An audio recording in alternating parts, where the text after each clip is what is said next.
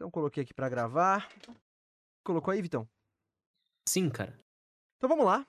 3, 2, 1, gravando.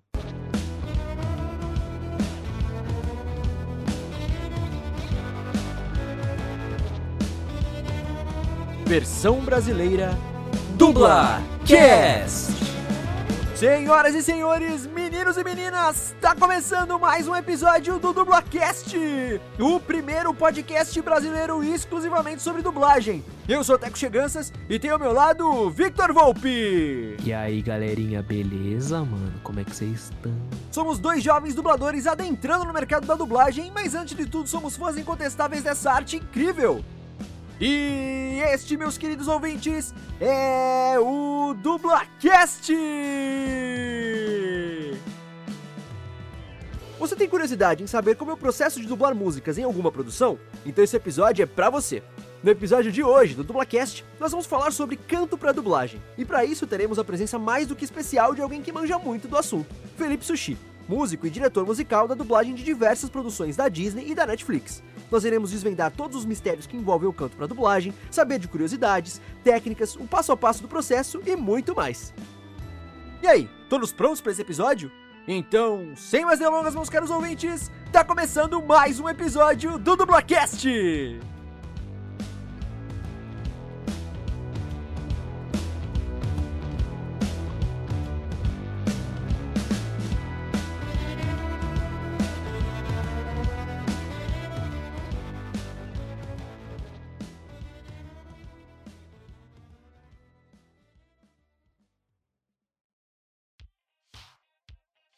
Fala galera, tá começando o episódio 92 do Dublacast. Hoje, finalmente, a gente vai falar sobre um tema que a gente demorou muito pra fazer. A gente já, já prometia um episódio especial sobre esse assunto desde que o Dublacast é Dublacast, que é nada mais nada menos do que canto pra dublagem. E a gente tem um convidado aqui mais do que especializado no assunto, mas antes eu preciso chamar meu querido amigo Victor Volpe. Como é que você tá, meu mano? E aí, meu querido? Ah, tô bem, cara. Mano, tô com frio só, não passa o frio, não acaba. Cê é louco, bora pro verão aí, Teco. Sério, cê é louco. É isso aí. Então vamos lá pros recadinhos clássicos aqui do Dublacast. Sigam a gente nas redes sociais, arroba Dublacast no Twitter e no Instagram. Compartilhem, comentem, curtam, mandem feedbacks pra gente, interajam conosco para que a gente apareça para mais pessoas que curtem dublagem, que curtem podcast e ainda não conhecem o nosso trabalho. Também mandem e-mails para contato.dublacast.gmail.com com alguma crítica, alguma sugestão mais longa que vocês quiserem mandar, que vocês não, queres- não quiserem mandar por rede social e tudo mais, manda pra gente lá por e-mail, a gente sempre lê e sempre responde pra vocês. Também recomendem o Dublacast para seus amigos e familiares que se interessam ou não se interessam por dublagem, porque vai que eles comecem a se interessar depois de escutar um episódio do programa. Também nós temos a nossa campanha no Padrim, não esqueçam da gente, www.padrim.com.br barra dublacast. Nós temos cinco categorias de apoio com cinco valores diferentes e, e recompensas também diferentes para vocês. E uma das recompensas é a gente toda semana citar o nome dos nossos padrinhos, das nossas madrinhas. Então, muito obrigado, Bruna Laurino, Luciene Cheganças, Juan Douglas, Matheus Donizete e aos ouvintes que responderam a pesquisa de público até o dia 2 de julho, 2 de junho, perdão, e ganharam um mês das recompensas exclusivas do Padrim, que são Vinícius Irvini, Tadeu Luiz, Bruno Cormac e Carla Cristina. Brigadão pelo apoio de vocês, ele é fundamental. Brabíssimos. Galera, lembrando também de vocês seguirem a Mythical Lab, a nossa produtorazinha no Instagram, arroba mythical underline lab. E acesse o site deles, www.mythicallab.com.br, beleza? É, lembrando também que o Dublacast está disponível no Spotify, Deezer, iTunes, Anchor.fm, Castbox, Stitcher em diversos agregadores de podcast. Vai, Teco. Maravilha, meu querido. E vamos lá então pro último recado que vocês já sabem qual é e a gente vai falar até o final dessa pandemia. Continuem mantendo as medidas de precaução ao Covid-19. Nós estamos vivendo na pandemia ainda. é, a vacinação está avançando de vez é, cada vez mais, né? Aos pouquinhos. Mas ainda nós temos que nos cuidar. Então, se puder, fique em casa. Se tiver que sair, se precisar sair, usa sempre máscara, evite aglomerações, leva álcool em gel com você para passar nas mãos a, a todo, a todo instante. O que mais? Também se for sair para um lugar que você tem acesso a água e sabão, lave as mãos constantemente. Né? Chegou em casa, coloca a sua roupa para lavar. Se for uma máscara reutilizável, coloca, deixa ela de molho em água e sabão e depois põe ela para secar para você usar no outro dia. Enfim, vamos manter as medidas de precaução, mesmo a gente vacinado e com as duas doses da vacina, qualquer uma das vacinas que a gente tem disponível aí no Brasil, a gente precisa ainda continuar com as medidas de precaução, porque a gente pode contrair e pode transmitir o vírus, né? Sempre bom lembrar isso. A gente só não vai ter sintomas graves, ser internado, parar em UTI, enfim, por causa do vírus. Beleza? Então é isso, vamos lá chamar o nosso convidado de hoje. Ele que é músico e diretor musical, é responsável pela direção musical de produções como as séries em animação Vampirina e PJ Mask, a última temporada da série animada Enrolados, dos seriados O Restaurante do Arnoldo e Earth to Ned, entre outras muitas produções da Disney e da Netflix. Então, muito obrigado por ter aceitado o nosso convite de gravar com a gente e seja muito, muito, mas muito bem-vindo ao Dublacast, Felipe Sushi! Fala, gente. Prazer estar aqui. Obrigado pelo convite mais uma vez. Obrigado pelo esse espaço e parabéns pelo trabalho. Quase 100 episódios falando de só de dublagem, desse tema tão bacana. Obrigado pelo convite mais uma vez e por ter esse espaço ali onde todo mundo pode falar um pouquinho mais e dar visibilidade nesse segmento tão importante da arte. Ah, que da hora, cara. Obrigadão você mesmo. E, cara, agora é, nem todo mundo conhece seu trabalho, nem todo mundo conhece todo mundo, né? Então vamos lá, por favor, se apresente brevemente aqui para os nossos ouvintes quem é Felipe Sushi e também já aproveita e explica um pouquinho por que Felipe Sushi, né? Bom, vamos lá. Quem é Felipe Sushi é, tem a ver com por que Felipe Sushi. Meu nome completo é Felipe Tsunashima Enashev, né? O nome de nascença. E desde pequeno na escola, sushi virou apelido. Não sei se por causa daquela novela, acho que Cobras e Lagartos tinham um sushi. Enfim, sei que virou sushi, aí foi virando, foi virando, de um núcleo de amigos para outro, para outro, até que eu comecei a tocar, até que foi. Enfim, as pessoas me conheciam como sushi. E até assinava Felipe Sushi algumas vezes, botava entre aspas, Felipe Sushi na cheve, Felipe na cheve entre parentes sushi. Nunca é, deixei muito definido, né? É sushi. E até, enfim, a história do porquê Felipe Sushi é muito engraçado. Uma vez na casa de uma, de uma amiga ali, a gente foi jantar e o pai quis fazer uma oração e começou. Senhor, obrigado pela comida e tal, abençoe a vida da, sei lá, da Clara, da Rebeca, do Felipe Sushi. Ele meteu um Felipe Sushi assim na oração de repente. Óbvio que a gente começou a rir, porque ninguém esperava que ele orasse o nome Felipe Sushi, né? Uhum. E aí virou um meme. Felipe Sushi pra lá, Felipe Sushi pra cá. E de tanto martelar esse nome, Felipe Sushi, meio que pra mim firmou, sabe? Uhum. E foi bem nessa época, eu tava começando algumas direções e perguntaram, ó, oh, como é que é o nome que a gente põe nos créditos? Eu falei, putz, que vai Felipe Sushi mesmo, porque as pessoas me conhecem como Sushi, não tem como. Então, Felipe Nachev ia ser um estranho para todo mundo. E só uhum. sushi é estranho, né? Então, eu bota Felipe Sushi. Aí, nessa época, rolou esse meme Felipe Sushi na oração, então ficou muito forte esse nome, assim, internamente, né? Eu aceitei, de fato. Uhum. O apelido veio desde sempre. para mim é tranquilo. Até tem as variações de sushi, né? Tem gente que chama de su, sushola, sushi, sushi Nossa. enfim. Aí vai indo. É... E, e, você aí... tem, você falou seu nome, é, é você tem descendência, obviamente, é japonesa, é oriental, é japonesa, né? sim. né? Mas o outro sobrenome é russo ou é também é japonês? Cheve, então, é aquela região toda da União Soviética, né? Numa época que ainda era tudo muito difundido, uh -huh. mas é muito mais pro polonês e romeno. Caracas! É, até de uma comunidade é, até de uma comunidade judaica ali na região. Uhum. O Enashev é de um bisavô meu que convivia ali entre os judeus. Ele não era judeu, mas convivia ali. E quando veio para o Brasil, o Enashev, que era Ienakiev, virou Enashev em umas famílias, outras virou Enachem, Enacho, enfim, cada lugar foi. Cada registro, né, foi vindo de um jeito. Uhum. Mas o que chegou até mim pelo meu avô veio Enashev mesmo. Pô, que da hora. mas enfim, você tava falando, desculpa, eu te cortei. Então quem imagina, é o imagina. Felipe Sushi? Então, essa explicação do, do, do nome, né? Por quê? Uhum. E aí, como comentei, isso eu firmei esse nome artístico, vamos chamar assim, quando entrei mesmo na dublagem, que nome vai nos créditos, eu falei, bom, tem que ser Felipe Sushi. E aí, é, a dublagem veio bem mais tarde na minha carreira como músico, né? Uhum. Quem é Felipe Sushi? Sou músico profissional há 10 anos, um pouquinho mais. Isso desde pequeno já tocava, a música foi, veio de um jeito muito natural na minha vida. Minha família é de músicos também, meu avô era maestro, minha, enfim, minha mãe é musicista profissional, meu pai também tocava, e foi indo, foi vindo. E aí acabou que eu, que eu entrei na música de um jeito muito natural. Eu sempre quis ser piloto de avião, adoro aviação civil, e até hoje é um hobby. Entrei no ensino médio querendo ser piloto, saí já sendo músico. Então foi uma coisa bem natural ali. E desde então não parei, sempre toquei, meu forte foi sempre o piano, o instrumento, foi sempre tocar. E em 2018 surgiu a dublagem, a música na dublagem especificamente. E desde então é onde eu tenho mais despendido tempo e mais focado. É... Enfim, tudo que eu faço, estudo, tem sido totalmente para isso. Tenho tocado eventualmente, agora na pandemia não mais, né? Mas o forte mesmo agora tem sido a parte do estúdio mesmo. Menos palco e mais estúdio.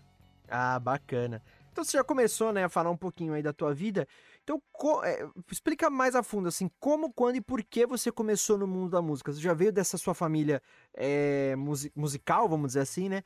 Mas uhum. como é que você ingressou mesmo, que você decidiu seguir o, o, o, meio deles, assim, vamos dizer? Então, quando eu digo que foi natural, porque foi surgindo muita coisa, e coisas desde, tipo, ah, vamos fazer um som ali, uma coisa mais de hobby, mais de lazer, até coisas profissionais. Pô, pintou tal negócio ali, tem cachê. Na época, sei lá, tinha 14 anos, tem cachê, maravilhoso. Uhum. É, qualquer coisa. Já banco o final de semana, né? Exato, tem um cachê ali, um cachê aqui, foi indo. Ô, oh, nossa, esse mês tirei tanto, e, tipo, pra um adolescente, sei lá, tirar 500 reais no mês era tipo, nossa, estourei. E foi indo, foi indo. Isso era na época do ensino médio, né? Saí já no, no terceiro ano, no que eu estava né, no ensino médio, para me formar, já estava trabalhando com música. Então a escolha de seguir na carreira e fazer uma faculdade de música foi muito natural. Tanto que no ano seguinte já entrei numa faculdade de música e graças a Deus foi uma faculdade onde abriu muitas portas, muitos contatos, muito networking. E dali só tendeu a crescer, tocar em mais lugares, com mais pessoas. E quanto mais gente você conhece, mais é, coisas você vai fazendo e entendendo e não parei mais, e aqui estou. E, cara, agora já entrando mais um pouco no tema do episódio, quando e por que que você começou a fazer direção musical para dublagem, cara? Cara, é... eu acho que a história vem um pouquinho de antes. Quando eu tava na faculdade, eu entrei ali, fiz o primeiro ano, os dois primeiros semestres, comecei o terceiro semestre já meio infeliz, assim. É, falando, putz, cara, adoro tocar, adoro o que eu faço, mas não me vejo me formando nessa faculdade, não me vejo daqui mais dois, três anos, com um diploma na mão, apresentar o TCC e falar, me formei e tô realizado, porque a faculdade de música popular, principalmente aqui no Brasil, é um curso muito recente, e ali era focado muito para jazz, música brasileira, mais para ou performance, você ser um instrumentista maravilhoso, ou composição e arranjo, que são áreas, nossa, que eu admiro muito, mas não me via fazendo aquilo. E aí, uma vez, olha que legal, estava na Disney ali a trabalho, num, umas gravações nos parques da Disney, assisti aquele espetáculo da Bela Fera dentro do Hollywood Studios. Eu tava atrás da mesa de que fica stage manager, o cara da luz, o cara do som, toda a parte técnica. E meu olho brilhava vendo eles trabalharem assim, tanto vendo aquela magia acontecendo no palco, aquelas coisas maravilhosas da Bela Fera, e vendo a galera ali trabalhando. Terminou essa apresentação, eu falei, cara, um dia eu quero trabalhar com alguma coisa da Disney, assim, me vejo, me vejo muito nisso, assim, me vejo muito na parte técnica e artística, e ao mesmo tempo me identifico muito com, com a Disney como um todo. E nesse tempo, assim, eu decidi trancar a faculdade e a Disney ficou meio que na gaveta, assim, né? Só ficou a ideia. E aí decidi trancar a faculdade e me dediquei a fazer vários cursos livres, assim, de temas que eu achava interessante para mim. Falei, a grana que eu tô gastando para pagar a faculdade, vou pagar professores particulares ou cursos. E aí nisso fui estudar na EMESP, que é uma escola que é gratuita, né? Mas fui tomar, tomava mais meu tempo, fui estudar na EMESP, no clã, aí casa do núcleo, comecei a estudar com vários professores. Eu fiz música para publicidade com o Romero, que é um baita pianista, um queridaço. Estudei harmonia avançada, um negócio muito de nerd do, dos pianos mesmo, harmonia avançada, harmonia vocal com, com o Shai Fishman, arranjo para sopros, cordas. Enfim, aí fiz um curso de gravação, mixagem, masterização com uma galera. Fui muito a fundo assim nessa parte, expandindo, fui expandindo. Isso fui tudo somando. E paralelo a isso, trabalhando, tocando, dando aula, arranjando, produzindo, tocando, enfim. E aí, uma vez, fui fazer um, um show, um evento, é, que era assim, se a gente for colocar na ponta do lápis profissional, não, não, se, não, não vale a pena. Era um evento menor, tal, mas tinha muito ensaio, eram ensaios de madrugadas, era em Guarulhos, é, eram por três, quatro ensaios durante a semana, e um show num sábado, num cachê que, assim, se diluiria. Você é de São Paulo capital, né? Sou de São Paulo capital, isso. Beleza. E aí, falei, putz, tô precisando trabalhar, enfim, fui.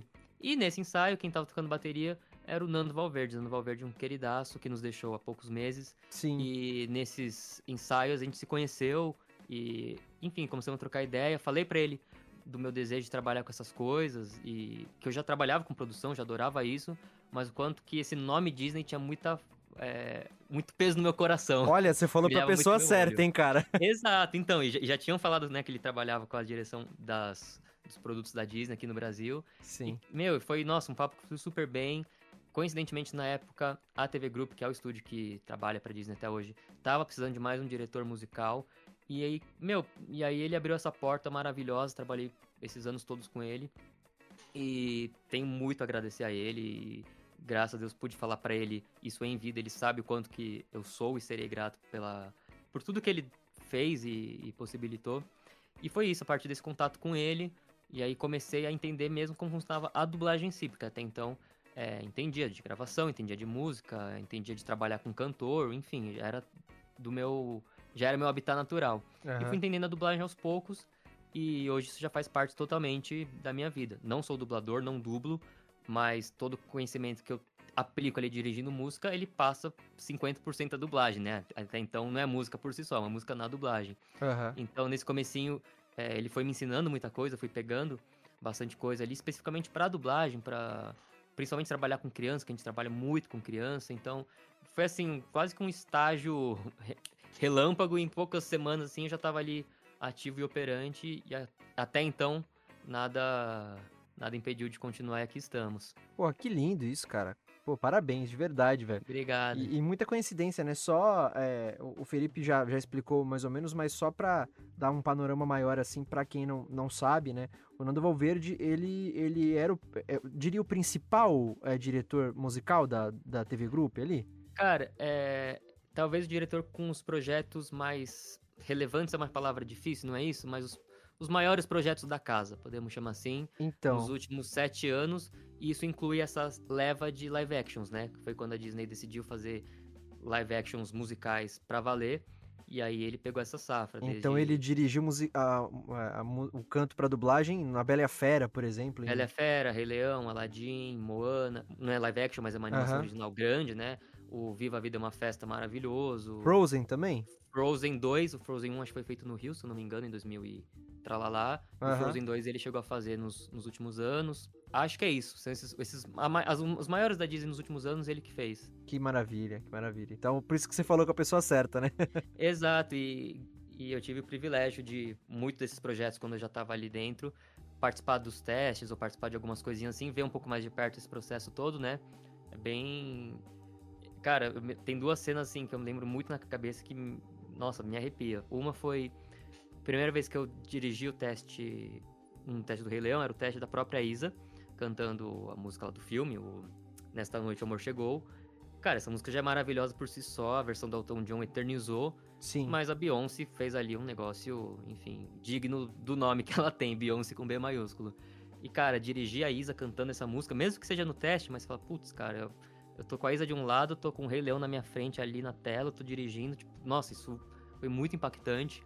E quando eu tava ali num estúdio fazendo outras coisas, outros projetos, e o Nano tava nos estúdios de cima gravando Aladdin, O Mundo Ideal, com o Dani Garcia e a Lara Suleiman. Eles gravavam separados, né? Mas acho que ele já tava no segundo dia de gravação, então acho que o Dani já tinha gravado e tava no dia que a Lara ia gravar. E aí eu precisava pegar uma pasta nesse estúdio, e foi assim, bem na hora que eu entrei, eles tinham acabado de gravar e estavam ouvindo, com a luz já apagada ali, com a tela cheia. Aí eu entrei e comecei a ouvir. Cara, assim, é de arrepiar, os dois cantando. Essa, cara, essa música já nasceu sendo uma coisa maravilhosa. E, enfim, aí vem daquela tela ali, cheio de marca d'água, cheio de, dos time codes, tudo pra lá e pra cá, assim, tudo uma coisa nada mágica, mas ao mesmo- ao mesmo tempo tudo mágico, né? Putz, é meu ambiente de trabalho, eu tô trabalhando nisso, eu tô a- aquele sonho de uns anos atrás, quando assisti Bela e a Fera lá nos parques da Disney, se concretizando, sabe? Que da Foi hora, bem- velho. Foi bem simbólico. Só uma curiosidade, você falou que, que toca instrumentos e tal, obviamente você é Isso. músico, né? Uhum. É- Mas assim, qu- quais, por curiosidade, quais instrumentos você sabe tocar? Cara, o meu forte é o piano, o teclado. E Aham. até, um- nossa, até isso abre um parênteses pra uma pra um reflitão aí, pra uma crise, mas já já abre esse parênteses depois. Fecha esse parênteses que nem se abriu. Aham. Toco piano e teclado é meu forte. Arranho um pouco da bateria, eu comecei na bateria, o violão sei o básico ali, o baixo um pouquinho também, assim, o básico de todos, mas o instrumento mesmo, assim, que eu domino, que eu até leciono de vez em quando, é o piano e o teclado mesmo. Entendi. E o, o fechar o parênteses que você falou era que eu falei que é óbvio, Então, né, que você porque- toca? Não, não, não, então, vamos lá pra crise existencial. Nem começamos, já vamos pra crise existencial. Bora lá, bora lá, é assim que a gente lá. gosta. Cara, quando eu tava na faculdade, isso em 2000 e, sei lá, acho que 14, 13, é por aí, 13, 14, cara, eu tocava piano direto, todo dia, eu acordava, fazia isso, eu estudava, eu vivia pra isso, né? Meu, meu foco enquanto estudante de piano numa faculdade de música era tocar piano. Aham. Então, no período da manhã, eu estava tendo aulas teóricas e práticas na faculdade. No período da tarde, eu reservava as, as salas ali da, da faculdade e passava a tarde inteira tocando ou fazendo aulas complementares.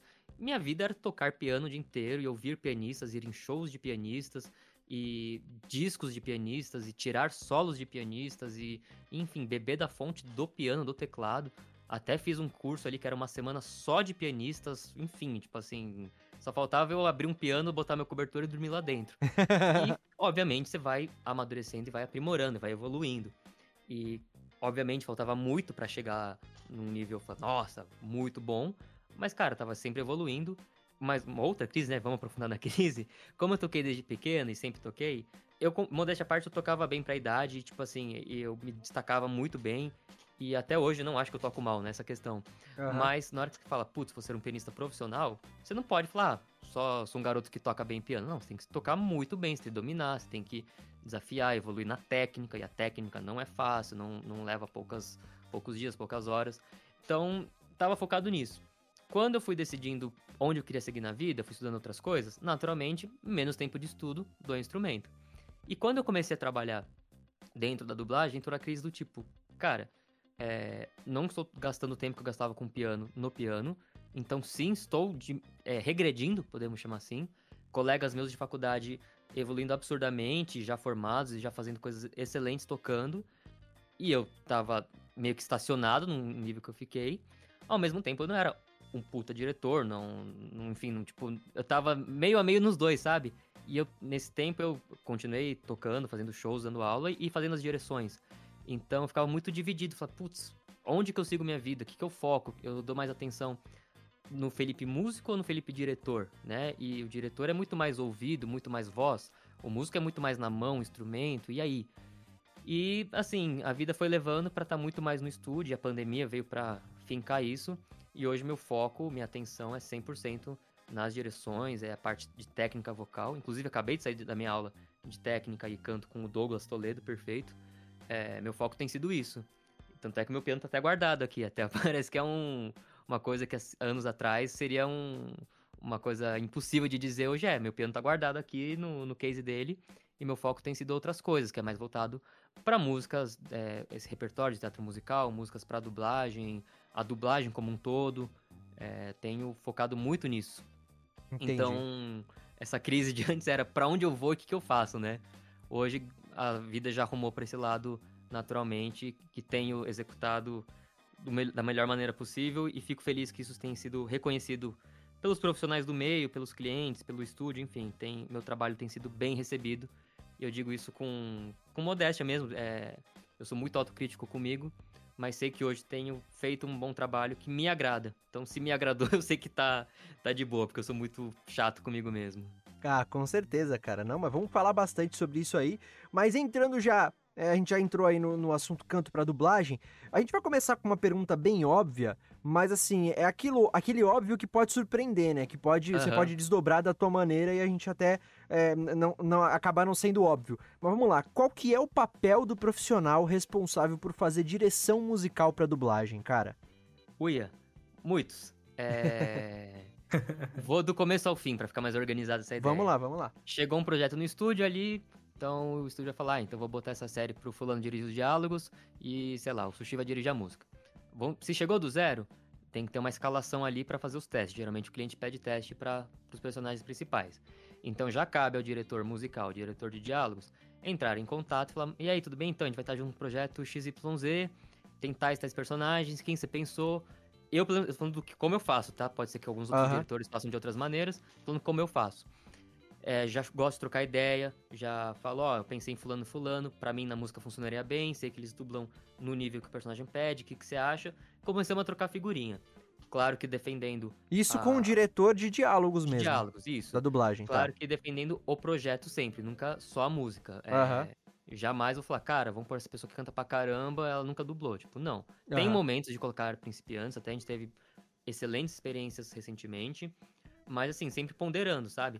E nisso, cara, eu tenho que consumir muita dublagem, não só conviver no estúdio e não trabalhar, mas consumir também pra saber como as vozes, até que ponto cada um pode chegar de interpretação, qual que é o e- jeito de dublagem de cada um. E dublagem falada, né? Não só dublagem, É, falado. canto pra Não, dublagem. falado, exato. Tipo, tô vendo o nome do Grinan aqui na tela, aqui nos offlines. Não sei se ele já participou aqui de alguma edição. Já, já. Exemplo dele, cara, o, uma série que a gente tá fazendo agora, que vai ser na Netflix, o Andreato falou, a gente tava discutindo nomes pra algum personagem, o Rodrigo Andreato falou, cara, e o Grinan? Fala, cara, não conheço o trabalho dele cantando, mas conheço o trabalho dele dublando, sei que ele dubla bem. Aí eu vi uns materiais de canto dele, falei, cara, acho que pro nível que a série exige, tá, tá tranquilo, podemos escalar ele pra teste. Mas já sabia quem era Felipe Grinan, já sabia a voz dele, já, enfim, não eram nomes que vêm do zero. E pra quem entrou na dublagem tardiamente, eu digo, né, de profissão, sempre toquei e a dublagem foi um, um complemento, foi algo que eu tive que correr atrás. É, assistir muita coisa, consumir muita coisa, ler muitos créditos e muito muito encarte, né? Encarte é de CD, mas muito, muita ficha técnica, muito... Joga o nome da produção no Google, dublanet, aperta o Enter e entra ali no linkzinho pra ver quem que fez. Aham. Pra, cara, entender quem são as pessoas, o que, que elas fazem, que diretor costuma dirigir de que maneira. Ter um olhar um pouquinho mais clínico, não de julgar, né, de isso é bom, isso é ruim, mas clínico. Putz, fulano, cara, fulano dublando sensacional. Já gravei música com ele, deu certo, então, putz, é uma pessoa muito boa. Você com- começa a construir o seu elenco, assim, que você sabe, né, como é que funciona. Enfim, existe essa discussão ali de, de elenco, escalamos pra teste, quando é o caso. E aí, eu faço os testes de música ali, tem um trechinho cantado. Já levando em consideração qual que é a tessitura da música, qual que é o nível que as músicas podem ficar lá na frente. Isso às vezes o cliente fala, às vezes não. O diretor de diálogos faz o teste dele, de diálogos, manda pro cliente, o cliente escolhe um desses três nomes, aí o projeto começa a gravar. E aí, quando o projeto chega, tem a parte falada e a parte cantada. Toda a parte cantada, ela é traduzida separada da parte falada, então tem um tradutor de texto e uma, um tradutor, tradutora para as músicas que faz a adaptação musical. Quem tem feito bastante com a gente é a Mari Elizabeth, que vocês já devem conhecer, e o Rafael Oliveira também, que são os dois versionistas que mais fazem coisas pra gente. E chegando essa versão, eu pego o materialzinho ali, assisto a, a música, vou estudando, me contextualizo do episódio também, o que, que essa música tá fazendo ali. É tipo uma música que começa o episódio na música e acabou, tipo só um bom dia, ou não, ela conta uma história, ela leva pra algum lugar. Você- uma Você assiste a, a produção pra saber? a- então, quando, quando é uma música mais tranquila, assim, de uma série pequena, ou enfim, que a música é a música pela música ali, Aham. não precisa. Você entende ali pela música, sei lá, que a pessoa tá comemorando porque finalmente choveu e as rosas cresceram. Então. Beleza, já sei a mensagem da música.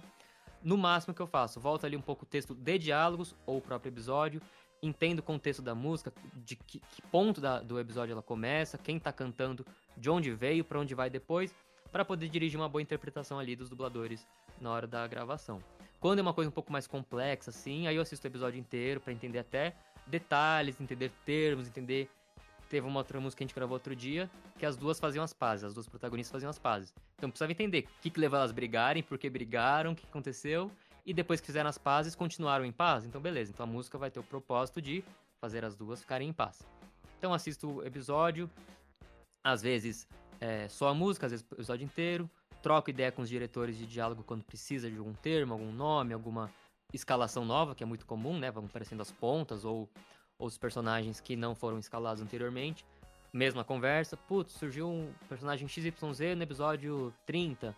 Quem que você pensou em chamar? Eu pensei em fulano, funciona pra você? E ciclano, ah, beleza, beleza. Manda a escalação, a pessoa da produção agenda ali com os dubladores, e aí vamos para a direção em si. Antes era no presencial, agora estamos tudo praticamente remoto, mas o modelo é muito parecido, que é a pessoa chega ali sem meio que saber o que vai fazer. Sabe, ah, vou fazer a série Vampirina. Sabe que é uma música, mas não sabe que música. Hoje ela já tem essa letra no e-mail dela, né? Manda com um dia de antecedência ou no próprio dia. Mas antes chegava ali no estúdio, eu dava a letra pra pessoa e a pessoa vai conhecer a música. Então a gente ouve a música ali uma, duas vezes, dependendo da complexidade da música, para quebrar o gelo, pra pessoa entender qual que é o caminho ali da música. Beleza, ouviu a música? Vamos gravar. Aí a gente ouve frase a frase, ensaia, eu vou corrigindo melodia, já corrigindo métrica. Métrica é essa divisão, né? Como é que vai ser a divisão do português numa uma frase em inglês. Vou corrigindo a métrica, já vou dando uns toquezinhos da voz, como é que eu quero, ó, mais assim, mais assado. Grava um take, grava dois, beleza, deu certo, vamos seguir. E assim vai até chegar no final da música. Tem músicas que permite que a gente grave trechinhos bem pequenininhos, porque às vezes não é uma interpretação tão linear, não é uma coisa ali que precise ser uma história contada do começo ao fim. Tem músicas que não, é legal ensaiar várias vezes um refrão para gravar o refrão. Nos diálogos também é a mesma coisa, tem falas que você pode gravar ali muito picotadinha, tem falas que o legal é você vir assim, numa só, dar umas ensaiadas duas, três vezes mais, mas vem no embalo só, flui melhor, né? Aí depois, se precisar, faz uma correçãozinha ou outra, uma palavrinha ali que, que deu ruim, uma coisinha, e só faz as inserções. E aí esse é o papel do diretor lá na, na escala em si.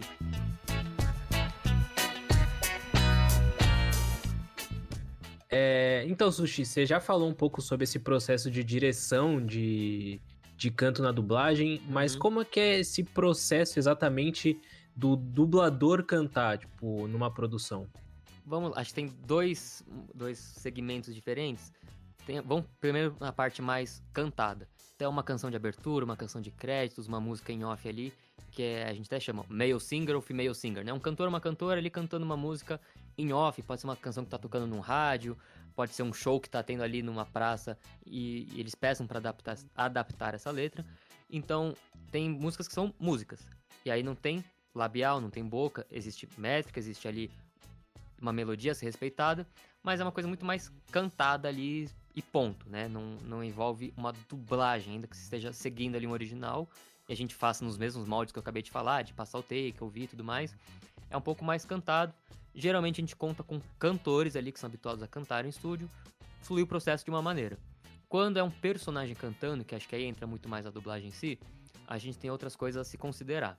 Então, que aí envolve tanto a pessoa cantar quanto o meu processo de direção, que é é um personagem que tem um, um sotaque diferente, um timbre diferente, um- uma voz caricata ou não, já chega trazendo isso. É, essas séries que a gente já faz com mais frequência, a gente já sabe como chegar nessa voz, né? Eu não preciso ficar construindo junto com a pessoa, a pessoa não precisa cantar pra mim e falar, ó, no diálogo eu faço com essa voz. A gente já sabe, mas é comum. Às vezes parece uma série que tem, sei lá, 50 episódios, aí no 45 ele começa a cantar. É uma série que eu nunca trabalhei, então assim, não conheço. Aí eu dou uma pesquisadinha antes, mas a pessoa ali na escala fala, ó, então nos diálogos eu faço falado assim.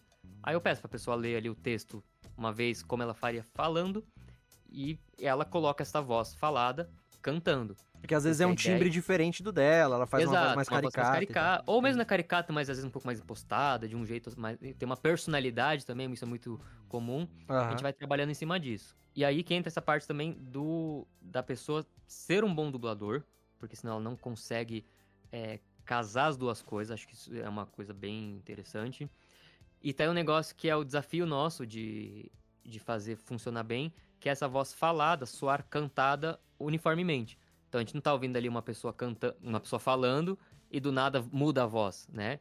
Isso até há uns anos atrás. E aí, hoje ainda é comum, mas menos, que a voz cantada fosse diferente da voz falada, né? Eram artistas diferentes, talentos diferentes para cada coisa.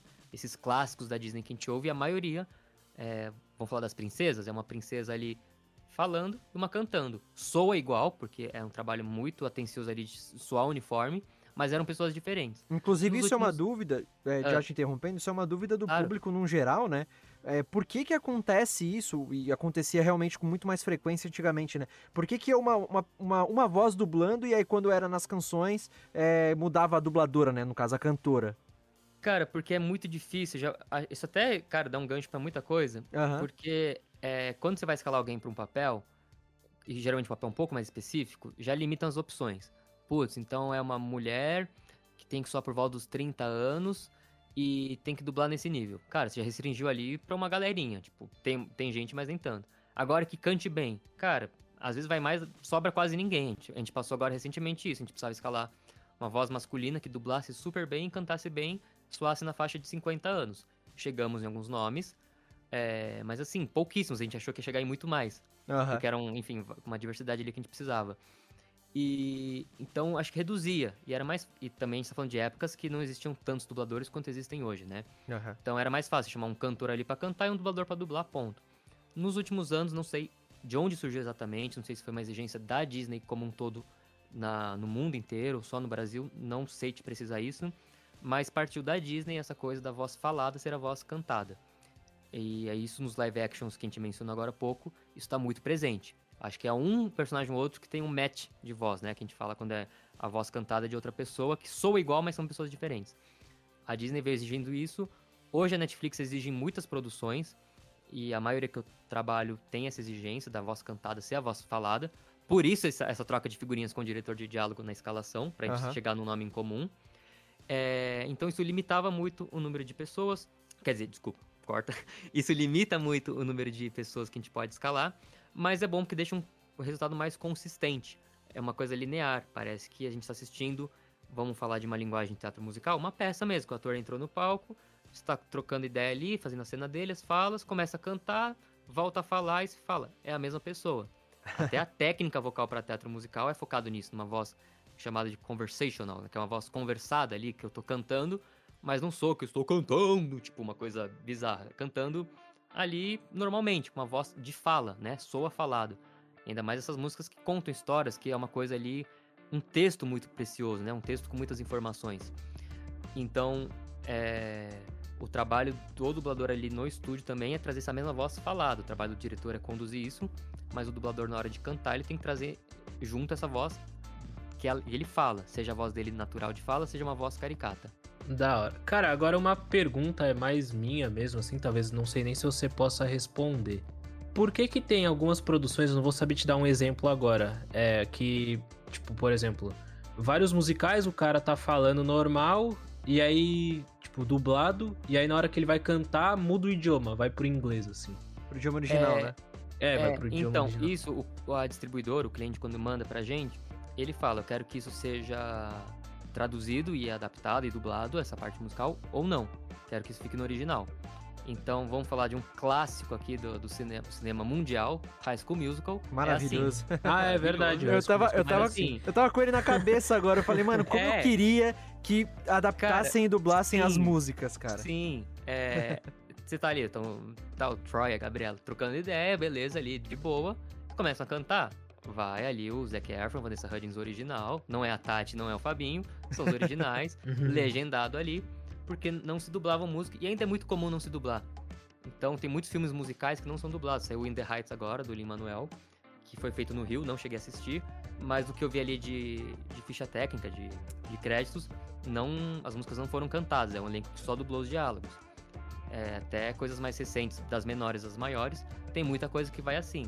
Já outras produções são dubladas do começo ao fim, inclusive as músicas. Entendi. Perfeito. É, é uma, é uma dúvida também que a galera tem, né, Vitão? Quem é leigo, assim, de dublagem, geralmente tem também, né? Sim, É, sim. E isso Pior parte muito do cliente e geralmente as produções de animação são sempre dubladas ali, as músicas também. Já produções live actions, né, não os remakes live actions, mas as produções com pessoas de verdade, vamos chamar assim, geralmente não são dubladas. O próprio Julian and the Phantoms foi um, um clássico exemplo disso. Uma Aham. série musical com muita música, onde o forte é a música, uma dublagem muito bem feita, mas não tinha dublagem cantada porque foi escolha ali da Netflix, ou enfim, não sei de que esfera partiu, mas a, a parte cantada era legendada.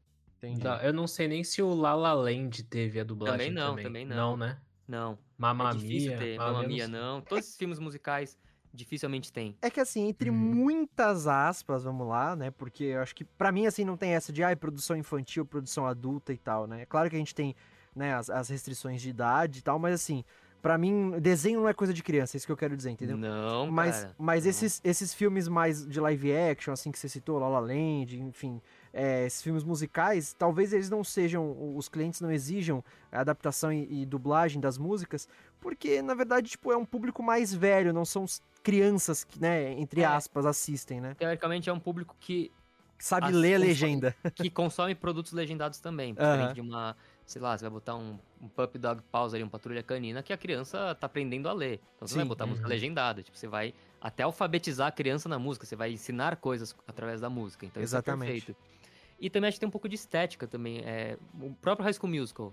Mesmo se a gente fizesse hoje, vamos supor que o High School Musical fosse redublado hoje. Cara, a gente teria uma limitação de elenco ali, de fato. São vários personagens que cantam, não são poucos.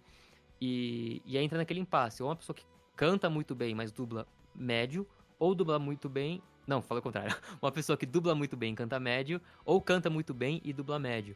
Existem sim profissionais que fazem as duas coisas com muita excelência, e com esses eu adoro trabalhar. E aqui eu não tô fazendo nenhum juízo de, de valor, falando quem é bom quem é ruim. Mas isso é fato, são expertises diferentes, isso é fato. Sim. Cantar é uma coisa, dublar é outra. E tem gente que faz as duas coisas com qualidade, tem gente que faz uma coisa melhor que a outra pelo tempo de carreira. Tem gente que canta há 15 anos e dubla 3. Tem gente que dubla 15 anos e canta 3. Então isso é normal. Então, novamente, aquela limitação de elenco. E, é, cara, é uma outra estética, assim. E a música, na hora de adaptar ali pro português, a gente tem muito mais entraves do que num diálogo. Porque num diálogo tem uma, a famosa labial ali que você consegue cobrir de diferentes maneiras. Na música, você tem que estar tá fiel à métrica. Então, se, existe uma melodia ali, você não pode colocar uma nota a mais ou a menos. Tem que seguir exatamente. As rimas tem que seguir o original. Então, se no original o primeiro verso rima com o segundo e o terceiro com o quarto, ou qualquer outra organização assim, sei lá, uma rima AB, AB, coisa do tipo, tem que ser respeitado no português também. Ao mesmo tempo que, tem a letra tem que fazer sentido com o original, a gente não pode sair compondo uma letra. Então você tem uma mensagem ali que tem que seguir original, que muitas vezes está linkado com a imagem.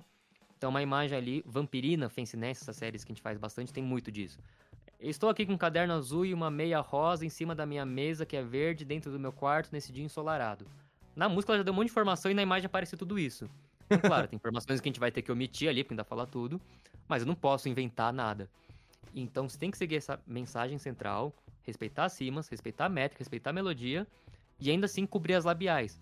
Então, às vezes a labial não fica 100% perfeita na música, porque, cara, é tanta coisa que você tem que dar conta que às vezes sacrifica labial, às vezes não. Às vezes uma boca tá ali muito presente, a pessoa tá fazendo, sei lá, uma boca de U. Ó, curiosidade de bastidor. É, a Caminho da Lua, Over the Moon, né? A versão preliminar do teste, aquela última frase do, da música tema ali, a principal, que até me fugiu o nome da protagonista. Quando a gente fez teste, era uma outra versão, porque assim, era teste. Então, uhum. era uma versão ali só pra teste. Em inglês, ela termina com moon, e é uma nota longa, então uma boquinha de U, né? Bem redondinha assim começa a cena focada no rosto dela e vai dando um, um, zoom out, né? Vai saindo, mas sempre com o rosto dela centralizado em evidência. Então a boca de U é muito forte, de Moon. E aí na versão do teste acho que era voar, então era um som de A. Era teste, então a gente não tinha esse compromisso com a labial, mas era bizarro você assistir ali é, uma cena com a boca de U, ainda que fosse animação, ouvindo uma cantora fazendo voar com esse A abertão. Por mais que você deixasse um A coberto, mais redondo, fosse lá lapidando, cara, é um som de A. Aí foi pro ar, acho que vou, espere que eu já vou. Aí perfeito, uma boquinha de O, né? Muito mais próximo. Uhum. Então tem momentos que a labial ela, é, ela dita todo o rolê. Tem vezes que dá pra abrir mão. E aí que entra muito essa parte da dublagem. Caraca, mano, é muito difícil esse trampo, cara, sério. É, dublagem cara, é difícil por si só. Aí você junta com canto, cara, né? É, então, mas uma coisa que eu acho que facilita, que a, a música, ela já dá duas coisas. Ela já dá o ritmo da frase. Então, num diálogo, a frase tem começo, meio e fim. Nesse miolo tem várias coisinhas, mas assim, não necessariamente é musical aquilo ali. É um ritmo que o ator ali no original, seja uma voz original, seja um ator ali que gravou, é, performando, né? é o ritmo dele de fala, como a gente está trocando ideia agora, é uma, uma coisa muito fluida, assim, pode ser uma cena tranquila, pode ser um, uma discussão ali calorosa, é o ritmo ali da cena. A música já tem um ritmo da música, então se é uma música rápida, música lenta, a, o andamento já está ali, então onde começa a frase, onde termina, já é muito mais fácil de saber, então facilita, você não precisa ficar marcando time code, por exemplo. Você vai pela música, ah, vai entrar aqui, ó. Um, dois, três, dá, dá. Beleza, entrou. Você sabe ali onde está as entradas, onde termina a nota. Com pouquíssimas exceções a gente vai mais pelo timecode, mas de, de maneira geral a gente vai musicalmente. Então vai pelo número de compassos, vai. Conta três tempos aqui, vai uma coisa muito mais musical. E a música já dá essa macro entonação, né? Você tá numa, num diálogo ali, cara, é você e você. No máximo é você é, contracenando com outra pessoa. Com uma trilha ali de fundo para dar um climão ou não. Na música, cara, a, a macro entonação já tá lá. Dificilmente você vai conseguir cantar desanimado uma música animada, ou você vai deixar muito alegre uma música que já é triste. Aí cabe a gente lapidar e deixar tudo ali redondinho, né? Nem para mais, nem para menos. Tipo, putz, faltou a interpretação ou ficou over demais, ficou exagerado. É mais sutil, mas essa macro entonação já existe ali. Então, de certa maneira, é um pouco mais fácil do que a dublagem nesse sentido, na minha opinião.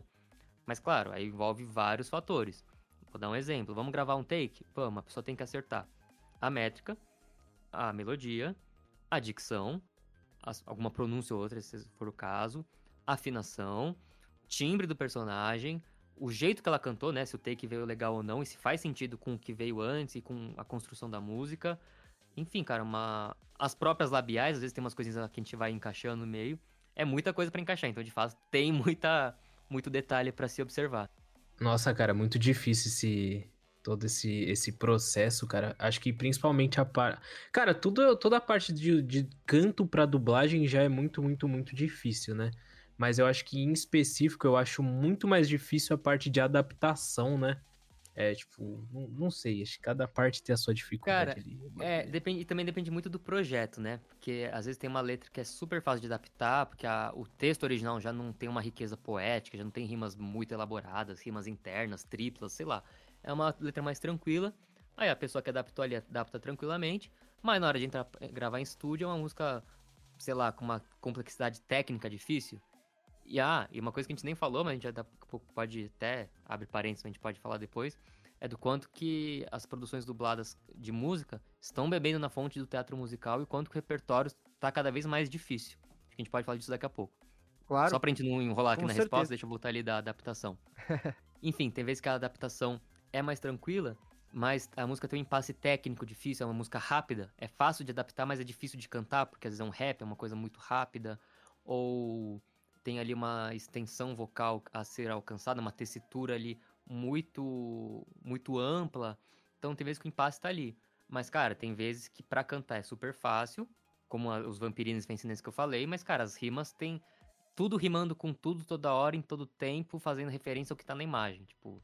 E aí, graças a Deus, pela vida dos preciosos versionistas, Maria Elizabeth e Rafa Oliveira, dois profissionais que salvam a nossa pele pra gente chegar tudo mais mastigadinho. A gente, claro, que assiste ali o material com a letra deles e, e enfim, faz nossas adaptações ali pertinentes. Às vezes eu, a Mari eu tenho muito contato com ela, então vira e mexe e fala, Mari, tal coisa aqui não tá rolando, o que, que você sugere? Ou vamos precisar trocar esse nome aqui porque no diálogo eles alteraram pra tal nome, então tal rima vai mudar. Eu pensei nisso aqui, o que, que você acha?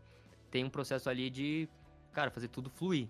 E também é um, quebra-cabeças ali a adaptação. Ontem mesmo a gente tava fazendo uma, uma música ali que a gente precisava mudar uma, um verso, que acabou faltando uma sílaba ali na adaptação que a Mari fez. Falei, Mari, acho que faltou uma sílaba aqui, é, a gente precisa colocar nesse momento, pensei em colocar tal palavra. Ela falou, putz, legal.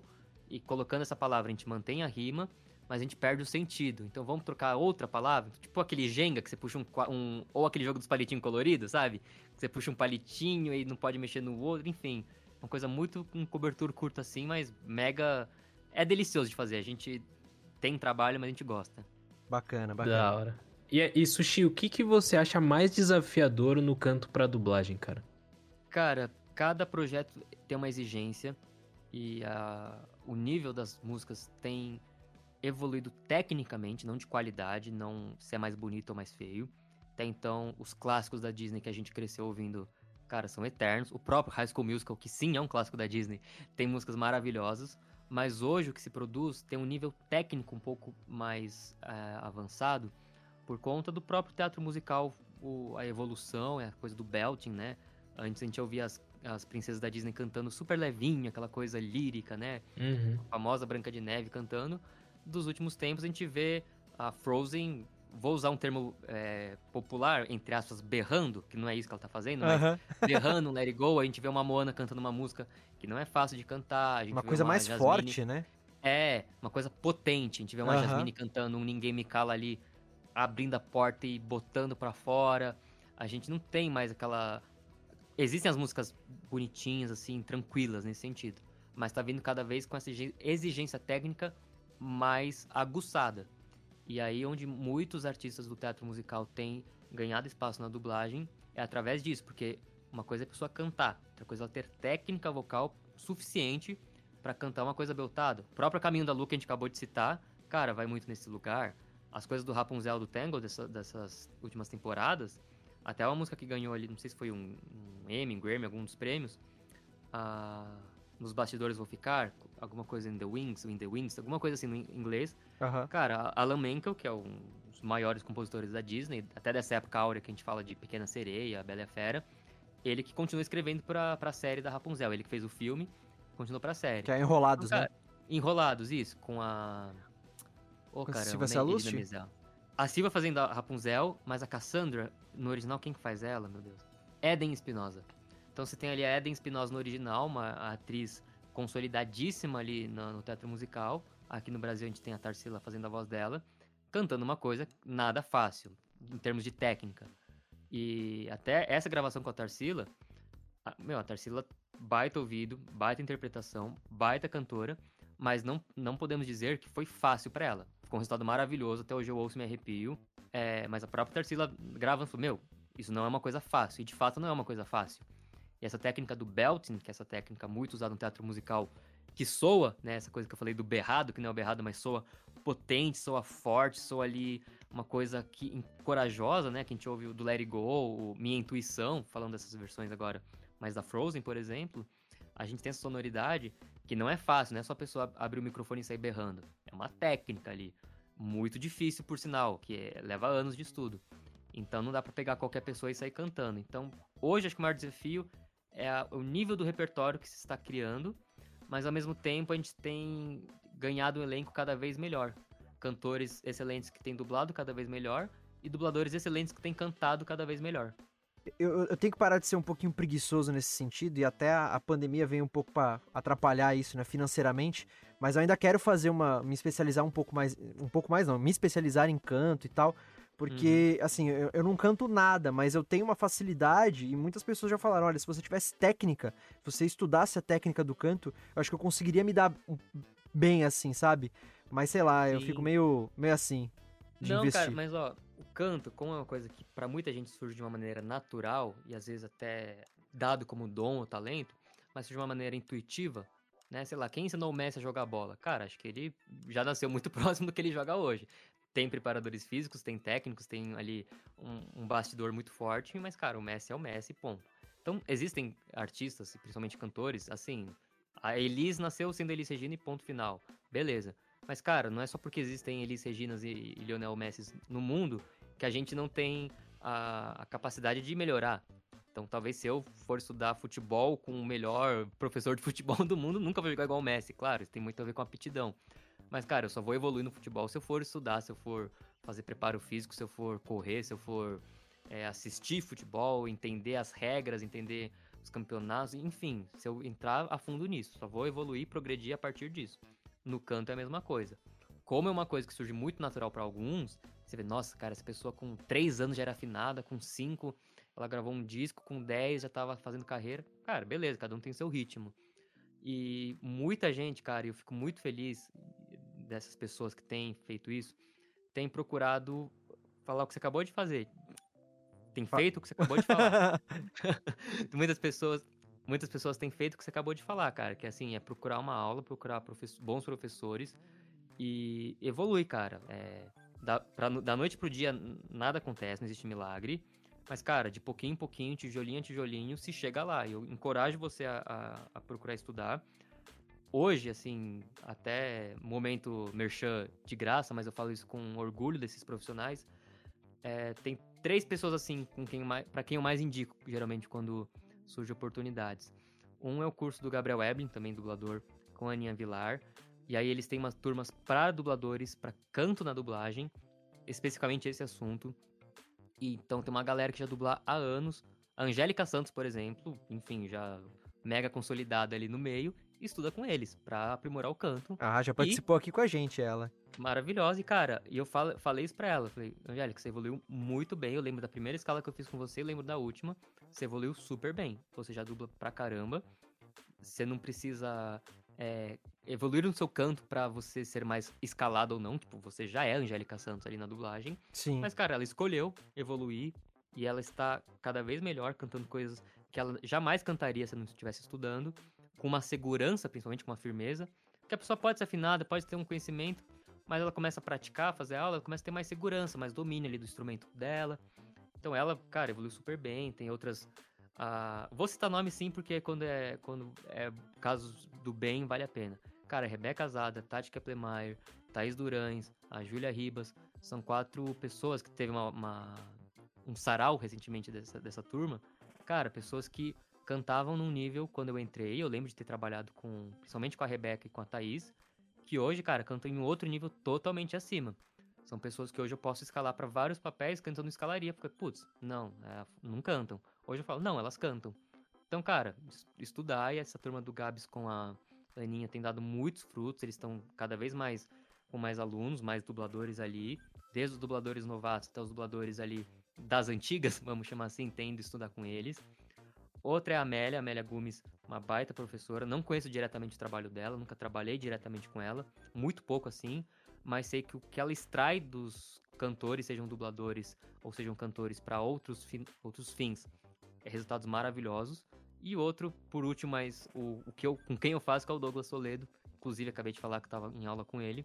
Que, cara, ele pega a tua voz e, assim, trabalha de uma maneira linda. Exemplo disso, a própria Lara, que a gente citou agora há pouco no Aladdin. Ele é, dá aula pra Lara desde que ela é muito pequena. E, cara, ela tem hoje um nível técnico vocal absurdo. E uma segurança vocal e um conforto vocal para cantar umas coisas dificílimas, graças a um trabalho de alguns anos. Nada se começa do, do além assim e de repente já tá tudo resolvido, né? Precisa ali de, de prática, precisa ir a fundo. Então, incentivo fortemente, cara, a procurar, seja você que tá ouvindo a gente e quer cantar por hobby, seja você que tá ouvindo a gente e já trabalha na área, sejam vocês dois que estão ali começando e, e querem aprimorar isso, cara, procurar bons professores e ir praticando dia a dia, seja aula quinzenal, seja aula mensal, e fazendo. Pô, que legal, cara. Brigadão pelo incentivo, belas, Imagina. belos conselhos, belas dicas aí. E com certeza vai servir bastante pra galera, até pra mim, né? Pra mim, principalmente. Mas brigadão mesmo, de coração, velho. Imagina, cara, e incentivo assim de coração, todo mundo. Porque assim, é muito comum a gente gravar pessoas que a gente já conhece, já convive, pessoas que a gente sabe que canta, mas é muito comum também, assim, é, surgir uma série ali que o cara tem um fixo, de repente o personagem dele começou a cantar. Aí o cara fala, putz, cal, então, nunca cantei. E tem vezes que eu conheço já a pessoa, já trabalhei com ela, ou sei lá, um diretor, que eu já trabalhei, em, essa pessoa enquanto diretora, ela veio cantar ali uma escala comigo, uma pessoa que eu já encontrei muito em recepções, enfim. São pessoas que a gente conhece, mas não nunca cantaram ali. Falam, putz, ó, não canto tal.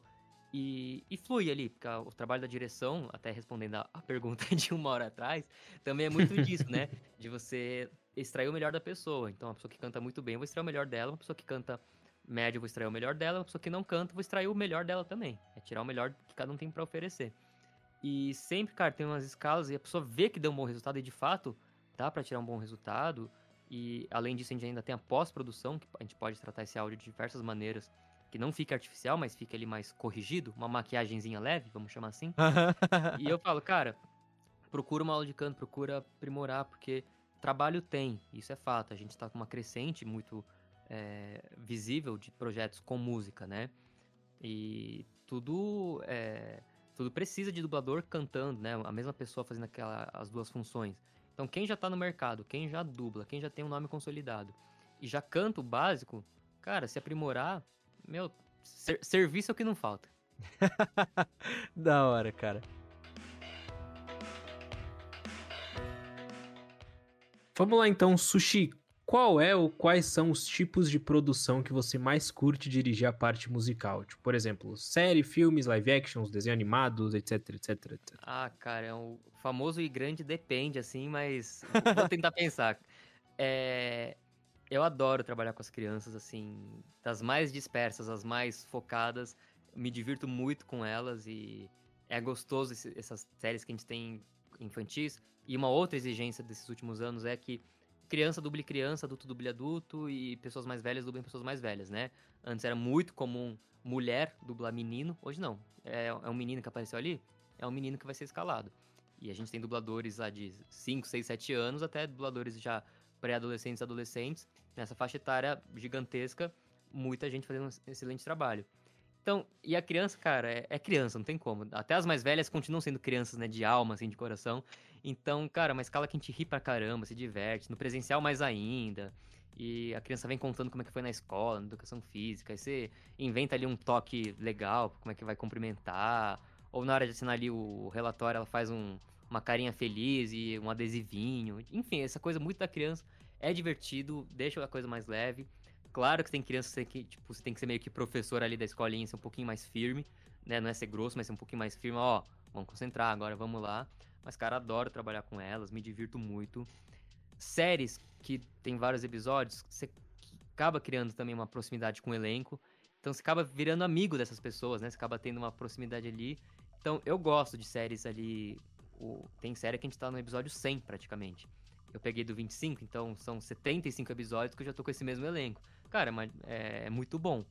Mas, longas, que são desafiadores, e é, eu fiz um no começo do ano que foi bem legal, que foi o Arlo, o menino jacaré pra Netflix, com Dani Garcia fazendo protagonista, arrebentou. Novamente um filme com músicas difíceis e personagens também que cantam e dublam. Cara, é legal porque você tem uma imersão um pouco maior, você tem mais tempo, eles têm músicas específicas para fazer num tempo específico, então você foca naquilo. Diferente da série que chega ali um episódio com uma música, você ouve, estuda, dirige, acabou. Você cria um envolvimento maior com a obra. Enquanto no, na série você cria um envolvimento maior com os dubladores e até com os personagens, né? O jeito de cada personagem no filme você cria um envolvimento com a obra e com as músicas em si. Então esse do Arlo, cara, eu passei sei lá quantas semanas debruçado no material, transcrevendo as partituras, estudando, abrindo os canais separados ali para ver uns detalhes. E aí tem as direções ali que são mais é, lapidadas, são, leva mais tempo. Eu fico um pouco mais próximo do processo de pós-produção, até para conseguir ver se alguma coisa da direção deu certo ali na pós-produção, o que, que a gente precisa refazer. E então você cria uma proximidade maior. O último longa-metragem, assim, ainda não estreou, mas para mim já mora no coração, nem posso mencionar. Mas assim, cara. o problema é... do sigilo nos aflige, né? É, mas espero que assim, a gente volte a se falar mais pra frente. Fala, lembra daquele filme? Então, esse aqui estreou dia tal. E, cara, vamos, vamos é... sim, com certeza. Tá maravilhoso, assim, são músicas maravilhosas, o elenco maravilhoso e a última. Quando a gente terminou a última música com o último dublador, a gente voltou ali a sessão do Pro Tools, foi vindo música a música e, meu, só arrepio, só uns, uns gritos, tipo, nossa, tipo, sabe aquelas uhum. de ouvir, todo mundo arrepiado, assim, cara, foi, nossa, fantástico. E então esse envolvimento com o filme eu acho mais legal, sabe? Você começa a ter um envolvimento com a obra e você fala, putz, eu participei disso, acho que tem um, um, um, um showzinho maior. Ainda que não seja um filme meu, é um filme ou pra Disney, ou pra Netflix, outro distribuidor, né? Até os direitos não são meus. Se eu quiser postar no meu Instagram, eu nem posso, porque eles vão cortar ali por causa dos direitos. Então, tipo, não é um filme meu, obviamente. Mas você tem um showzinho assim, sabe? Você tem um, um afeto maior.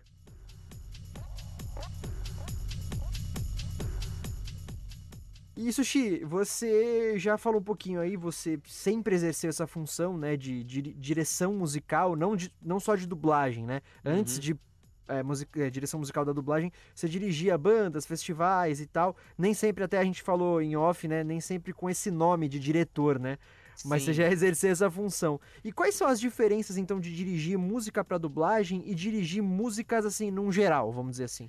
Cara, então, até pegando esse gancho que você falou do, do, da nomenclatura, é, eu me apropriei desse nome diretor musical quando eu comecei a trabalhar na dublagem, e aí nos, é acreditado assim, é chamado assim, diretor musical. Então, enfim, no começo eu estranhava, falei, meu, não, calma, tipo, eu, sim, eu tô aqui produzindo, tô dirigindo, mas, tipo, cara, o diretor, sabe, com D maiúsculo. É um peso meio. Foi, é, né? minha postura nunca foi essa, até as pessoas com quem eu trabalho não tem essa postura do ó diretor, né? Então, assim, é, eu falo, nossa, mas cara, diretor, pra mim, diretor era aquela tiazinha da escola que dava bronca em todo mundo, e o cara do banco ali que tem trilhões no bolso é diretor comercial, diretor de vendas. Que a gente enfim. tem medo, né, do diretor, né? É, não sei, parece que é um tiozão assim, fala, cara, mas eu sou diretor. Enfim, tipo, rolava assim pelo nome em si, mas não pela função. Uhum. Porque o que eu sempre fiz, e é uma coisa que me acompanha desde sempre, eu tive, sempre tive esse perfil mais de liderar, de, de agregar as pessoas muito organizado, não vivo sem meu Excel. Eu brinco que eu sou humanas de exatas porque, cara, não vivo sem meu Excel, não vivo sem meu aplicativo de calendário, sem meu Monday. Tipo, é, cara, é tudo muito organizadinho. E sempre trabalhei nesse perfil. Tanto é que quando eu entrei pra dublagem, só foi assim, caiu como uma luva a função do que eu já vinha fazendo, para tudo. Sempre trabalhei chamando pessoas, vários projetos que me chamavam. Seja, cara, uma cerimônia de casamento ali on demand, tipo, sob demanda ali do, desde o começo do repertório, tudo, fazia os arranjos, chamava o time, fazia produção técnica ali no espaço, fazia o contato com, a, com o fornecedor de som. Sempre estava o acima, não hierarquicamente, mas coordenando tudo, né? E então sempre fiz essa parte de direção. Até trabalhei há uns anos numa igreja que me chamaram para cuidar da parte de música. E, cara, era, um, era assim, domingo tal, o tema vai ser sobre perdoar as pessoas. Então, o repertório tinha que seguir isso. Na dublagem, a mesma coisa. Existe uma mensagem, existe um repertório que segue a mensagem. Precisamos de tais pessoas. Tinha que escalar um elenco ali. Putz, fulano não pode, tem que ser ciclano, mas ciclano não canta desse jeito. Então tem que adequar essa música para essa pessoa. E a dublagem é só o contrário, né? Adequar essa pessoa para essa música. Então essa coisa de conciliar pessoas e música e coordenar e dirigir e cuidar de prazos, cuidar de, de equipe mesmo, de falar, de entrar em contato com a pessoa, de cuidar ali de todo o processo, sempre fez muita parte de organizar as coisas. Então, sempre dirigir sem saber que eu estava dirigindo, acho que a gente pode falar assim.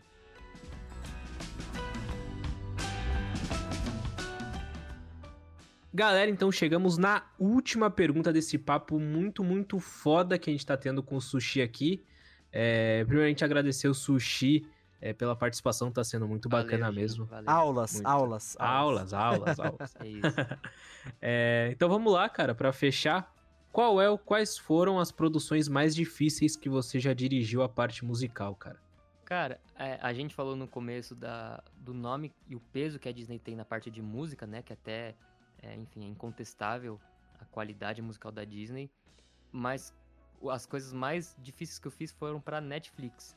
É, a Disney tem uma beleza assim ímpar, mas acho que a Netflix está caminhando para um lado que vai para aquela técnica novamente, mas vai para uma, uma complexidade musical, acho que é essa palavra, porque a Disney é um belo que é assim, é mais fácil de se chegar, ele é mais artístico. A Netflix é um pouco mais complexo, as coisas que eu tenho recebido pelo menos. É, acho que não dá pra falar nada da Netflix que eu fiz que foi fácil, isso é fato. Alguns mais tranquilos. Então, o próprio Arlo que eu citei, cara, tem melisma a rodo, assim, a rodo. Dani arrebentou, assim, mas foi um trabalho, assim, que eu tive que... Melisma é aquelas notas tudo bem de soul music mesmo, assim, o cara fala uma, uma palavra e canta 500 notas no meio ali. Cara, o que o Dani faz ali com o pé nas costas. E ele falou, cara, foi a dublagem musical mais difícil para mim. E o Dani Garcia, que tem a carreira como Glória Groove, com uma qualidade musical absurda, foda, achou tudo foda. difícil, porque de fato era difícil, era complexo. Mas não foi mais difícil. Na sequência, é bom como isso foi no começo do ano, até vou tô lembrando a ordem das coisas. Chegou uma série chamada Centaur World, os mundo, o mundo dos centauros, que vai estrear agora em julho. Que, cara, não tem músicas fáceis, tem o famoso belting que a gente acabou de falar. Então, essa série, ela muito desafiadora. Vocês vão assistir quando estrear e vão ver que, cara, tem episódios de músicas absurdas. E um elenco muito bom. É, a gente teve essa, esse cuidado. Mas, cara, não foram fáceis, porque as métricas não são fáceis, a interpretação nem sempre é óbvia. E tecnicamente é bem elaborado. Isso tudo foi feito remoto. Aí chegou uma série chamada Ridley Jones, um desenho infantil, que também estreia agora em julho. Você fala, ah, desenho infantil, beleza. Cara, até a menininha tá beltando. É a Julia Ribac que fez a protagonista. E, cara, mano, não é. Maravilhosa, assim uma... já participou é, também Já participou. Ah, que demais. É, cara, não é assim uma, uma personagem infantil cantando tralalalá. Tipo, cara, é, é tenso ali. E, tipo, deu super certo. Ela fez um trabalho maravilhoso. Mas rolou uma direção ali, tipo, minuciosa. O que a gente demoraria uma hora para gravar demorou duas. Não pelo desempenho dela, mas pela, pela dificuldade do repertório. E aí, chegou essa última aí que eu não posso falar, que, enfim, a gente está em processo de gravação ainda. Que quando sair eu falo, mas ela já está no meu coração como o melhor projeto e também como o mais difícil da minha vida. Ô, louco. Até então. Fica no ar ali. Quando, quando estrear, vocês vão assistir e falar. Não é que ele realmente tinha razão que é um dos mais difíceis, porque é um dos mais difíceis mesmo. Assim, as músicas estão muito, muito complexas em todos os sentidos que a palavra complexa puder é, abraçar.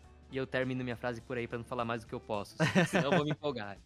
É, é, maravilhoso, assim, né, que a gente, a gente sempre fala isso, todos os convidados que a gente chama aqui para o Dublacast são excepcionais, a gente tem um carinho enorme, é, tanto como pessoas e, ou, quanto profissionais, mas é legal que a gente sempre fala, né, pô, tá convidado para voltar e de novo a gente repete esse recado para você, cara, quando você quiser, no futuro aí a gente faz uma parte 2 aí sobre canto para dublagem, você participar com a gente de novo, tá mais que convidado. Vocês costumam fazer especiais de produções específicas, né? Sim, costumamos. Sim, também.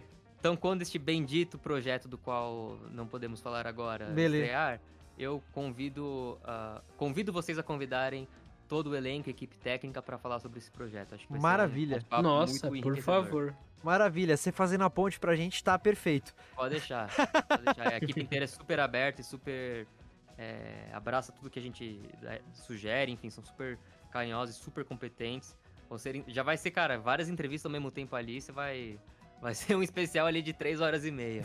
Cara, não, da hora, da hora. Não, tipo, perfeito, né, Vitão? perfeito, maravilha, maravilha. Então, a gente chegou ao final de mais um episódio do Dublacast, o episódio 92, onde a gente falou sobre canto para dublagem, com a participação desse cara maravilhoso, excelente profissional, Felipe Sushi. Mais uma vez, brigadão mesmo por ter aceitado gravar Valeu, com a gente. Obrigado. obrigado Parafraseando aí o Vitor, né, que ele sempre fala isso, vou roubar tua frase mais uma vez, Vitão. Você deu uma aula pra gente aqui, de verdade. Acho que essa frase nem é minha mais, cara, dizendo que você já roubou, gente. É, eu adoro, cara. Não, porque. Vai ter que roubar de volta. É, É, então. não, mas maravilhoso mesmo. Nossa, tirou dúvidas que eu acho que é, é, tanto nem a gente como profissionais da dublagem a gente sabia realmente em detalhes como é que funcionava e tal. Eu acho Aham. que esse assunto, canto pra dublagem, é, é um assunto que muita gente tem dúvida, né? O pessoal que é mais leigo na dublagem, que Uhum. até curte, mas não entende tanto. Então, assim, obrigado, você agregou demais pra gente. E, cara, Imagina. Agora é o, o teu espaço pra você agradecer, é, para você falar alguma coisa que você lembrou agora e precisou falar, dar algum recado. Também é o espaço pra você dar suas redes sociais, fazer aquele teu jabá. Fica à vontade pra divulgar o que você precisar divulgar. E é isso, brigadão mesmo. Maravilha, gente. Obrigado mais uma vez pelo convite. Parabéns pelo projeto. Rumo ao episódio 100, 150, 200.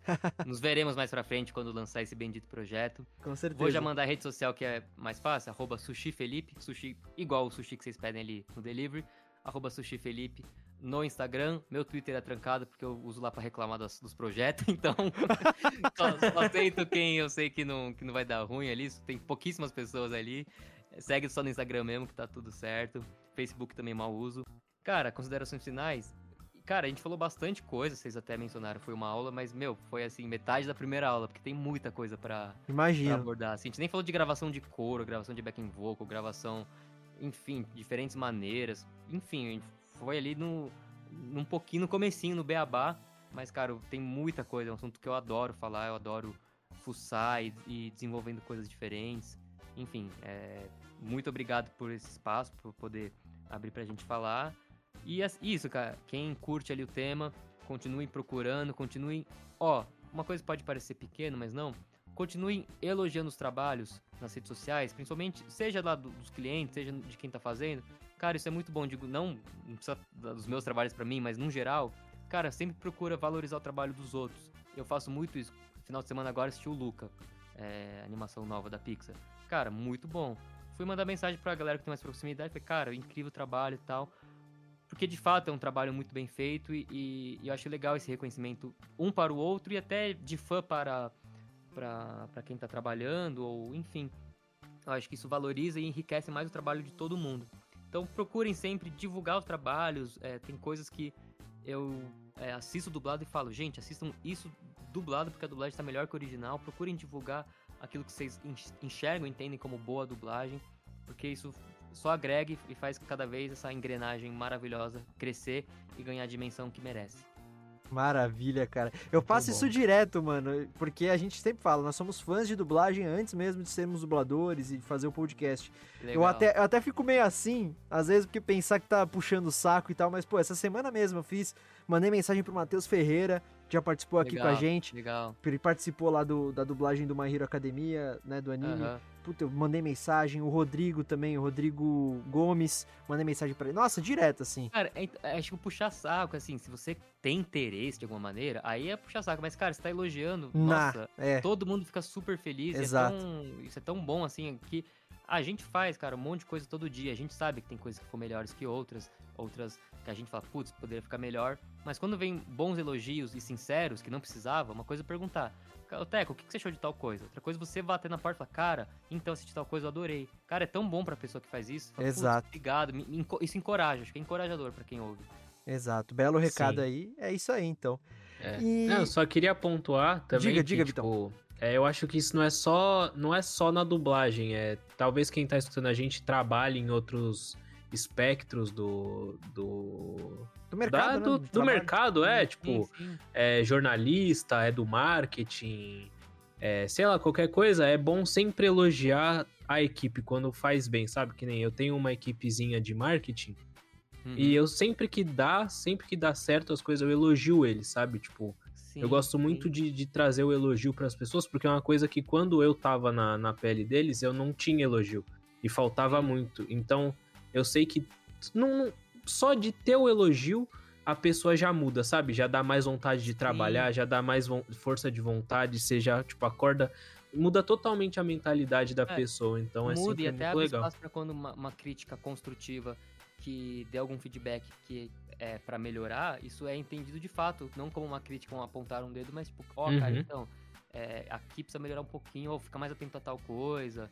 Enfim, Sim. cara, isso abre espaço pra você poder ser sin- sincero nos feedbacks. Mas, cara, também é, incentiva, dá, motiva a pessoa, fala, putz, tô caminhando pelo caminho certo, tô fazendo escolhas certas. Então, o, o elogio é muito mais do que só, tipo, ah, emoji de palminha. E sim, tipo, é, é muito valioso. Isso eu, eu É, é questão muito. de, é questão de empatia, né, cara? É uma empatia isso. É, de Sim. empatia. E seja com profissionais da dublagem, seja com profissionais de outra área. Seja uma equipe comercial ali que o, o famoso diretor de vendas vai elogiar a equipe quando precisa, né? Então, acho super necessário. Então é isso, gente. É, obrigado pra você que escutou o episódio até aqui. Espero que você tenha gostado. Só repetindo os recadinhos do começo, sigam a gente nas redes sociais, arroba DulaCast no Twitter e no Instagram. Compartilhem, comentem, curtam, mandem feedbacks pra gente. Ah, mandem e-mails pra contato.dublacast.gmail.com. Recomendem o Dublacast pros seus amigos familiares que se interessam por dublagem ou não, porque vai que eles se interessem depois de escutar um episódio do programa. Não esqueçam a nossa campanha do Padrim, www.padrim.com.br barra dublacast. Obrigado para as nossas madrinhas e para os nossos padrinhos Bruno Laurino, Luciane Cheganças, Juan Douglas, Matheus Donizete e para os ouvintes que responderam a nossa pesquisa de público até o dia 2 de junho, que são Vinícius Irvini, Tadeu Luiz, Bruno Cormac e Carla Cristina. E é isso, muito obrigado mesmo. Eu sou Teco Cheganças, nas redes sociais, arroba Teco Mateus, Mateus com dois As e TH, portanto Teco Mateus no Twitter e no Instagram. Vitão? É isso, pra fechar também, queria de- novamente agradecer o Felipe por, por, por essa conversa que a gente teve. Espero de verdade que ele volte pra trocar ideia desse projeto aí que ele tá, que Ó, ele tá voltarei, falando. até a gente pode botar, marcar uma data aí pro segundo semestre. Depois a gente se fala aí, já deixa agendado. Maravilha. Perfeito, perfeito demais, cara. Fechou. Então, muito obrigado, Sushi, pela participação. E lembrando também a galera que tá escutando de seguir a Mythical Lab, a nossa produtorazinha no Instagram, arroba mythical lab, e acessar o site deles, www.mythicallab.com.br. Lembrando também que o Dublacast está disponível no Spotify, Deezer, iTunes, Anchor.fm, Castbox, Stitcher e em diversos agregadores de podcast. Vocês podem me encontrar no Instagram com arroba Victor Volpe e no Twitter, arroba Victor C. Volpe, beleza? Até semana que vem e é nóis, família! Então até o próximo domingo com mais um episódio do Dublacast. Valeu! Falou!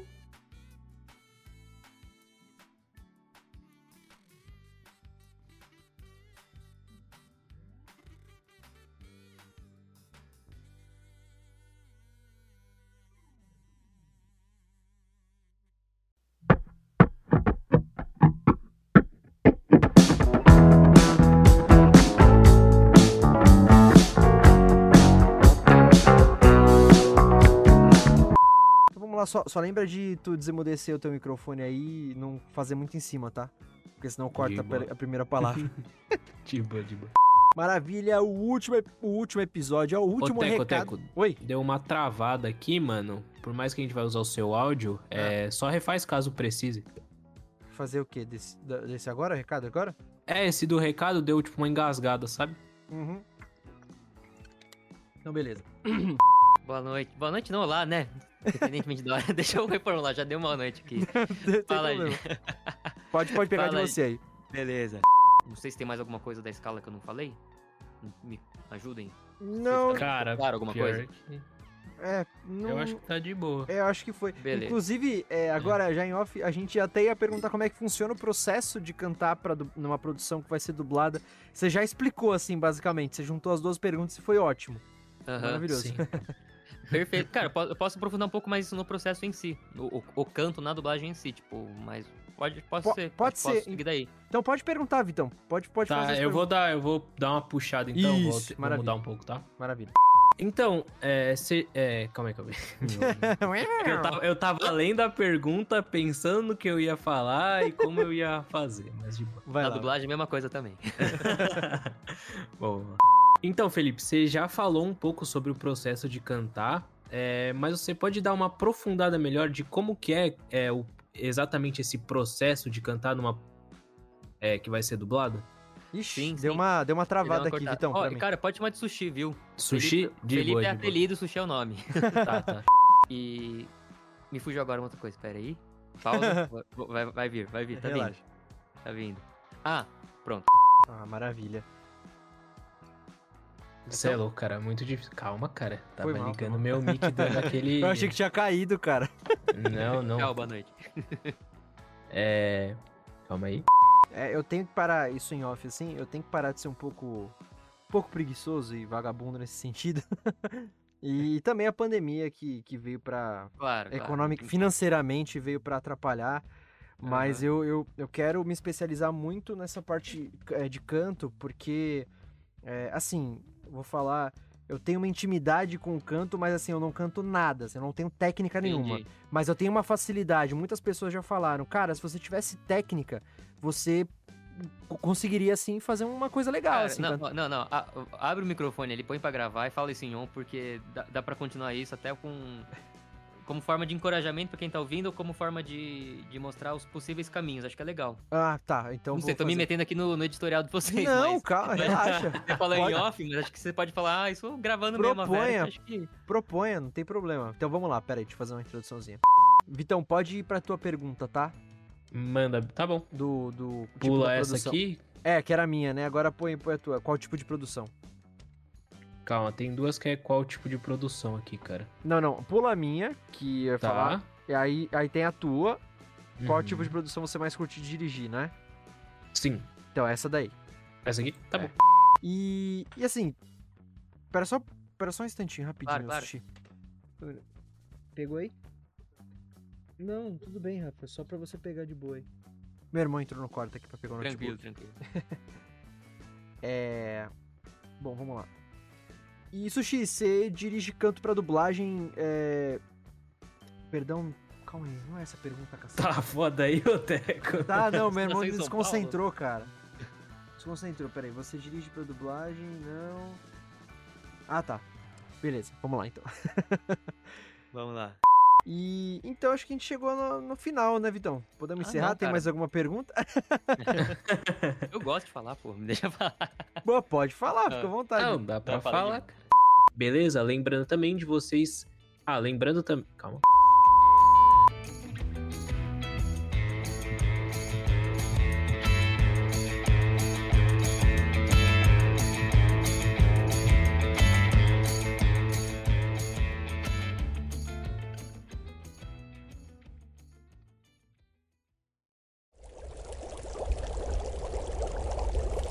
Uma produção musical lab.